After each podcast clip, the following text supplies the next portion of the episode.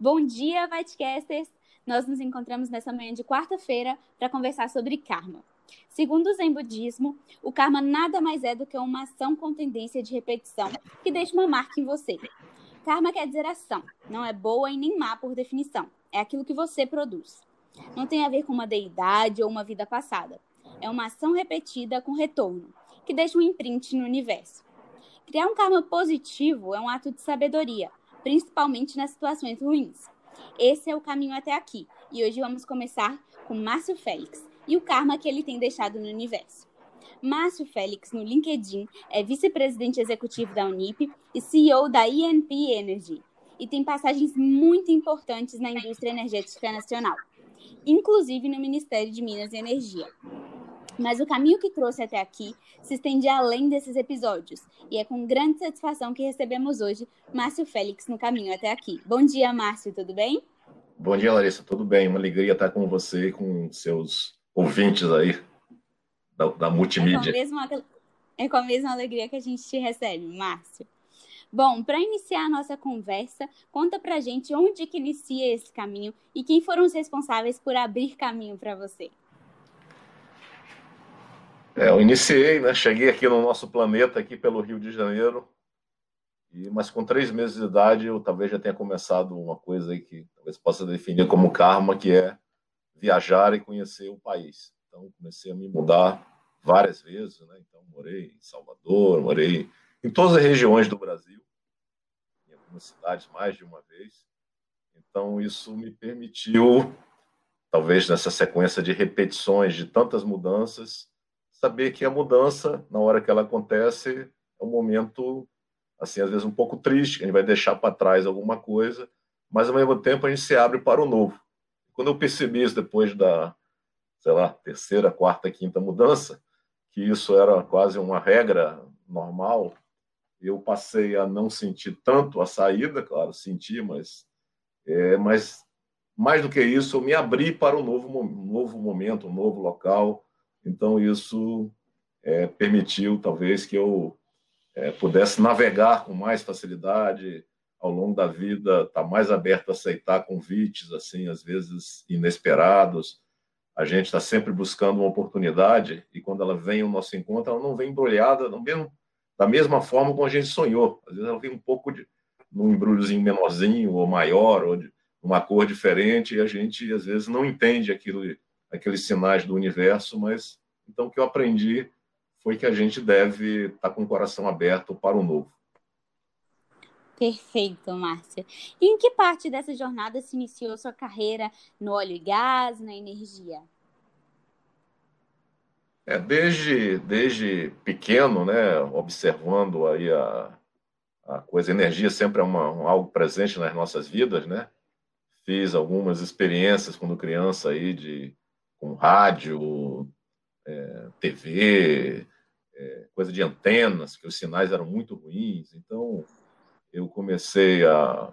Uma época eu morava em Brasília também, eu fui numa exposição de, é, de petróleo, que para mim era uma coisa totalmente desconhecida, né? Eu sabia que era a gasolina. Meu pai me levava num posto lá em Brasília que tinha gasolina azul, então eu achava bonita aquela gasolina da cor azul mesmo. E fui na exposição, vi borracha sintética, uma série de produtos que eu não imaginava que saíram do petróleo, então isso ficou na minha cabeça de um lado de outro essa parte da é, assim das telecomunicações. Eu, o meu avô materno ele era um pouco cientista, então ele inventou algumas, algum, patenteou algumas coisas de som e de é, antenas. E eu, na conversa com ele, eu acabei prometendo que eu seria engenheiro eletrônico e ainda mais na área de telecomunicações, né? Isso eu não prometi não, mas depois eu acabei é, seguindo esse caminho é, de ser engenheiro eletrônico, né? Meu avô faleceu quando eu tinha 14 anos, então ele ele deixou um para mim de presente aí as abotoaduras, coisa antiga, né? Que eu deveria usar na minha formatura. Então isso para mim já foi, então para mim já estava ali determinado que eu ia fazer engenharia eletrônica. Não precisava me preocupar em escolher. Tinha gente fazia curso de habilidade, de qual é a vocação. Eu falei, não tem essa essa coisa. Durante a durante a faculdade, durante o curso, a gente vê a engenharia eletrônica algo muito abstrato, muito complexo, matemática, física, muito é, que faz a gente, vamos dizer assim, é, refletir muito. E quando eu me formei, é, ou perto de me formar, algumas pessoas estavam fazendo um concurso para a Petrobras. Eu falei, não, não vou fazer esse concurso porque o meu caminho é outro. Mas era o, o emprego que tinha. E aí, efetivamente, quando me formei, não fiz o concurso da Petrobras, e aí me vi sem emprego, sem perspectiva. E aí eu comecei a. Lembrei desse negócio do petróleo e comecei então a procurar emprego de, de várias maneiras e acabou surgindo o primeiro emprego que juntava eletrônica com petróleo. Então fui trabalhar na empresa do grupo Schlumberger, na Flopetrol, na, na época, que hoje é tudo é uma empresa só. E em 1980, me formei em dezembro de 1980, em 1981 eu comecei a trabalhar na, na Flopetrol como engenheiro eletrônico de campo é, para fazer testes em poços, descendo, colocando registradores de pressão e temperatura de fundo de poço para interpretar os resultados. Eu comecei a estudar a história da, da eletrônica na indústria do petróleo e tal. E aí, passado um ano e, e meio, quase um ano quase dois, eu tive a oportunidade de fazer o trabalhei em Macaé, em vários lugares do Brasil, pela Flopetrol. Aí fiz o concurso da Petrobras, que já foi um milagre eu estar desembarcado, não estar no campo no dia desse concurso. Outro certo milagre foi eu passar também no concurso. E aí também, é, enfim, e aí entrei no mundo no mundo do, do petróleo com essa com essa com essa base, enfim. Aí foi um, daí de lá para cá foram praticamente 40, 40 anos. Dezembro de 80 para agora, final de 2020, eu faço 40 anos de, de formado, quase todo esse tempo dedicado, quase não, totalmente dedicado, direta ou indiretamente, a, ao setor de petróleo e gás e algumas coisas, abrindo mais para energia. Né? Exato, bem legal a sua história. E, bem, o karma também é sobre momentos difíceis, sobre o que você faz com aquilo que chega até você. E quais as decisões mais difíceis enquanto profissional? E qual a marca positiva resultado dessas decisões? Márcio. É, a, assim, a gente vê agora, no momento que a gente vive, com pandemia, etc., se fala muito a palavra crise. Mas se eu for olhar ao longo da minha vida, essa palavra crise ela está mais permanente do que tempos de bonança, tempos de prosperidade. Então a gente não pode se abater por qualquer coisa que se chame de crise. Então, também aprendi que crise, tem diagrama aí chinês que é crise é igual a oportunidade, né? Então, crise, você tem, você tem que enxergar outros caminhos. Então, talvez se abrir para o novo, a crise nos obriga a que a gente enxergue novos caminhos. E aí é uma decisão difícil, porque quando você vai pela maioria absoluta, tudo é fácil, todo mundo lhe apoia. Mas quando você é a minoria, às vezes é aquele parece que é a única pessoa que quer fazer uma coisa diferente, e, e, e ocupei algumas funções assim de gerência, liderança, de secretário, e, e muitas vezes o modelo era a gente ficar sentado numa sala sozinho. Então existe uma certa solidão é, dessas dessas posições que você às vezes não pode ir almoçar, chamar normalmente, sair com todo mundo, sei lá, vai ter. Então, acabava às vezes nem almoçando, almoçando dentro do escritório. Então, assim, muitas vezes eu tive que tomar decisões importantes, ouvindo as pessoas e tal, mas a decisão é solitária, é uma decisão. E a hora de, às vezes, comemorar alguma coisa, a gente não pode deixar passar, porque os momentos são muito dinâmicos.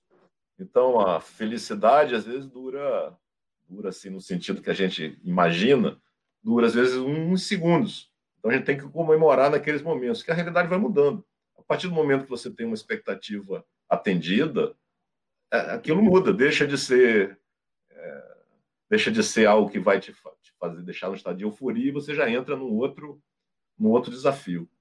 Então, é, aceitar convites de mudanças drásticas assim na minha carreira, de que implicavam em mudança de cidade, mudança é, entrar em governo em período final, entrar em sempre em, em, momentos de crise e as pessoas todas dizendo, na própria Petrobras, quando eu fui trabalhar no Espírito Santo, em São Mateus, no, no interior do estado, estava tudo à venda, tudo acabando. Então eu fui lá e depois algumas pessoas chegam para mim, ah, você teve sorte, ou você já sabia, tinha uma informação privilegiada que ninguém tinha.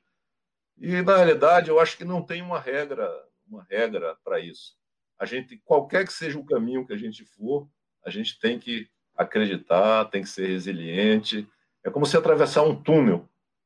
Teve essa história agora, faz muito tempo, daqueles garotos, na Tailândia, que ficaram dentro de preso dentro de uma caverna lá.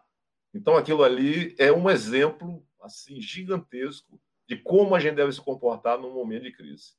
Imagina você ter que manter a calma, você está ali, você não pode ficar muito tempo ali dentro. E para sair era um desafio que tinha, não foi fácil. Então, eu acho que eu vivi várias situações, não claro como essa aí, mas situações que metaforicamente podemos comparar com assim, ó, ali você não tem quase ninguém, sempre tem alguém para ajudar, isso é verdade. Às vezes você está ali e você tem que se apegar com alguma coisa, acreditar e se lançar. É saltar do trapézio sem rede de segurança, às vezes, e acreditar que o trapézio que está sendo jogado do outro lado vai chegar e a gente vai alcançá-lo. Perfeito. É, a gente sabe a importância e o apoio que a inovação precisa e que nos dá. É, como você, grande entusiasta da participação do jovem na indústria, sendo CEO da plataforma ENP Energy, qual tem sido o resultado desse karma? O que, que isso tem trazido de benefício para você, para o universo e para as pessoas que você tem ajudado? É sempre eu procuro estar, tá estar em contato é, com a diversidade, acho que talvez a palavra-chave. E os jovens sempre representam a renovação. Então, sempre tem suas inquietações, é, enfrentando momentos como esse aí, que a gente não sabe o dia de amanhã. E aí eu, às vezes, procuro assim, ó, imagina se a gente tivesse nascido durante a Segunda Guerra Mundial na Europa. A gente não ia sorrir, a gente não ia fazer nada, esperar o, enfim, o fim da, que aquilo acabasse, e depois que acabasse, um longo tempo de recuperação. Então, assim, acho que a gente tem que mandar uns mantras para nós mesmos, de maneira que a gente é, supere isso aí. Então, os jovens representam, representam isso. É, a energia mais renovável que tem no mundo vem da, das ideias. E os jovens têm muito mais ideias porque estão com menos filtros até. São questões de idade, questões genéticas, etc. Mas é, Quanto mais filtro a gente adquire ao longo da vida, menos a gente às vezes tem coragem de externalizar um pensamento, uma ideia. E que dirá colocar em prática às vezes.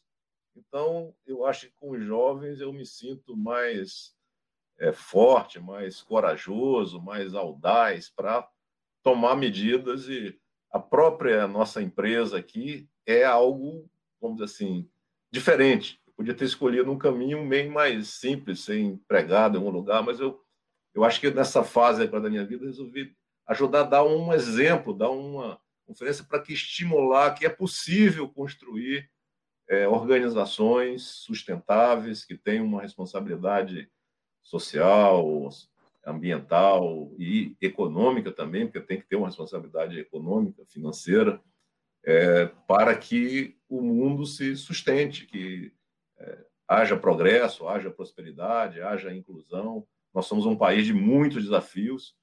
Eu costumo dizer que a gente não pode ir no final de semana para casa e ficar tranquilo, porque onde a gente anda tem gente precisando. Então, tudo que a gente puder fazer, vamos fazer, claro, sendo lúdico, se divertindo um pouco também, enfim, tudo que a gente faz. Então, eu procuro integrar e os jovens representam esse esse tempero e a gente está trabalhando com jovens de diversas regiões do país.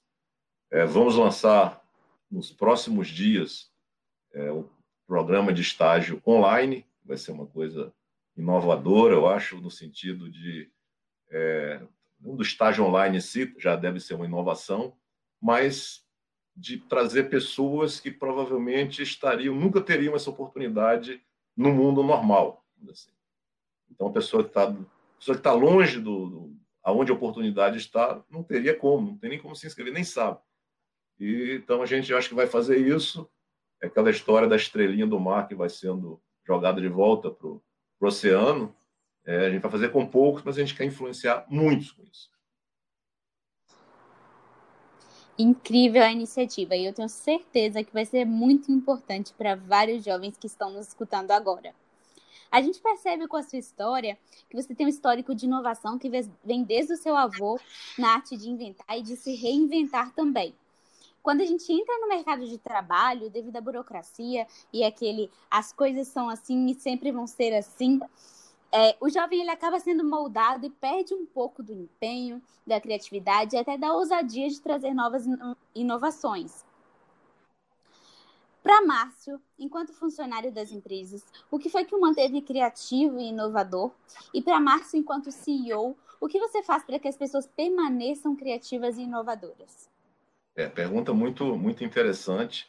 É, isso é verdade mesmo, a gente é, são colocados vários filtros que vão nos limitando.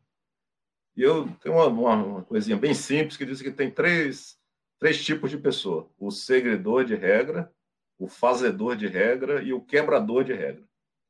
E eu fui muito, sempre muito, assim, obediente, muito disciplinado, desde pequeno, então fui seguidor, seguidor de regra, foi a minha vida inicial. Depois fui, é, vamos dizer assim, de tão seguidor, chamaram para ser fazedor de regra. Mas eu descobri que as regras, elas inibem muito, as regras demais, enfim, a regra tem que ter um equilíbrio. Então eu não comecei a ser quebrador de regra, mas flexibilizador de regra. Então eu vou, ter, vou te confessar que em alguns momentos eu desobedeci algumas regras gerais, fiz algumas coisas que não podia. As pessoas disseram: Márcio, você vai ser demitido, você vai perder seu emprego, você não pode fazer isso. Mas eu tinha, na minha cabeça, tinha certeza que aquilo ali era o melhor a ser feito seja é, para arrumar um, uma sala, para arrumar um arquivo, para é, estudar o que estava lá, propor mudanças. É, tinha muitos formulários no, no, tempo que eu comecei a trabalhar, e há 40 anos atrás, era tudo muito no papel.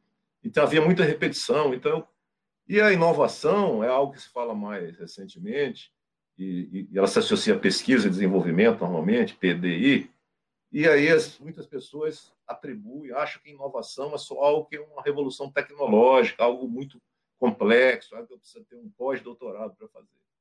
E eu acho que a inovação é quanto mais simples, quanto mais óbvia depois de feita. Então, dizer, pô, mas era isso? Por que. É algo que, que, as pessoas não tinham tido a ideia antes. E, e talvez a maior inovação que eu utilizo é da articulação. A gente, nosso slogan na, na IMP é conecta, articula e inova. Então, ao conectar com pessoas, como a gente está se conectando agora, e articular agora com seu sua audiência, com tudo que a gente está fazendo aí, isso vai gerar uma, uma semente, pelo menos, de, de inovação. E então, é, ao trazer várias pessoas, eu é, às vezes eu brinco que eu sou o Bernardinho, aquele técnico que foi da seleção brasileira, que às vezes fica lá muito nervoso, fica. Eu sou um cara calmo, mas assim, eu tenho uma ansiedade para que as pessoas girem mais rápido. Eu brinco assim, gosto de ser VLS, veículo lançador de satélite, botar as pessoas para o mundo, para pessoas para brilharem no mundo, não é para trabalhar, ficarem comigo a vida inteira, assim. Então, é, eu acho que é nesse sentido, talvez contar não só contar a história, ou, porque as histórias até vêm normalmente, mas a gente em Viveu Mais tem muita história para contar, mas é, a gente precisa também é, dar o espaço para as pessoas participarem da criação. Acho que esse é o desafio. No momento, porque parece que você, você lê um livro, parece que aquilo tem tudo, mas olha, às vezes eu digo assim, gente, está acontecendo um negócio, um fato relevante agora, nesse momento, nós estamos fazendo uma coisa que é revolucionária, e as pessoas às vezes não têm essa percepção. Então, talvez isso, é, ou ao, talvez a colocar um time, que eu acho que é campeão, mas que talvez não fosse o time escalado por nenhuma empresa. Porque não é pegar uma garota lá da fronteira do Rio Grande do Sul com o Uruguai, uma garota do interior da Bahia, uma garota do interior da, de Pernambuco, outro, enfim, de cada um, de cada um com uma história. É, às vezes a pessoa, peraí, não era mais simples pegar uma pessoa que já está aqui, cheio de gente aqui, por que, que você está fazendo isso? Então, ao criar esse, esse, essa combinação, eu acho, eu estou tendendo, estou pretendendo, estou querendo contribuir para uma inovação na gestão. Márcio, muito obrigada por compartilhar o seu caminho até aqui com a gente. É incrível poder saber e conhecer melhor as informações que estão muito além do seu currículo no LinkedIn. Para você que nos ouve, continue seguindo essa história de sucesso no LinkedIn e acompanhando de pertinho o passo a passo. Me siga também, Larissa Neri, nas redes sociais, no LinkedIn e até o último barril em todas as suas redes sociais. Te desejo uma ótima quarta-feira e nos encontramos nos próximos dias em mais um episódio do Caminho até aqui. Muito obrigada. Obrigado, Larissa.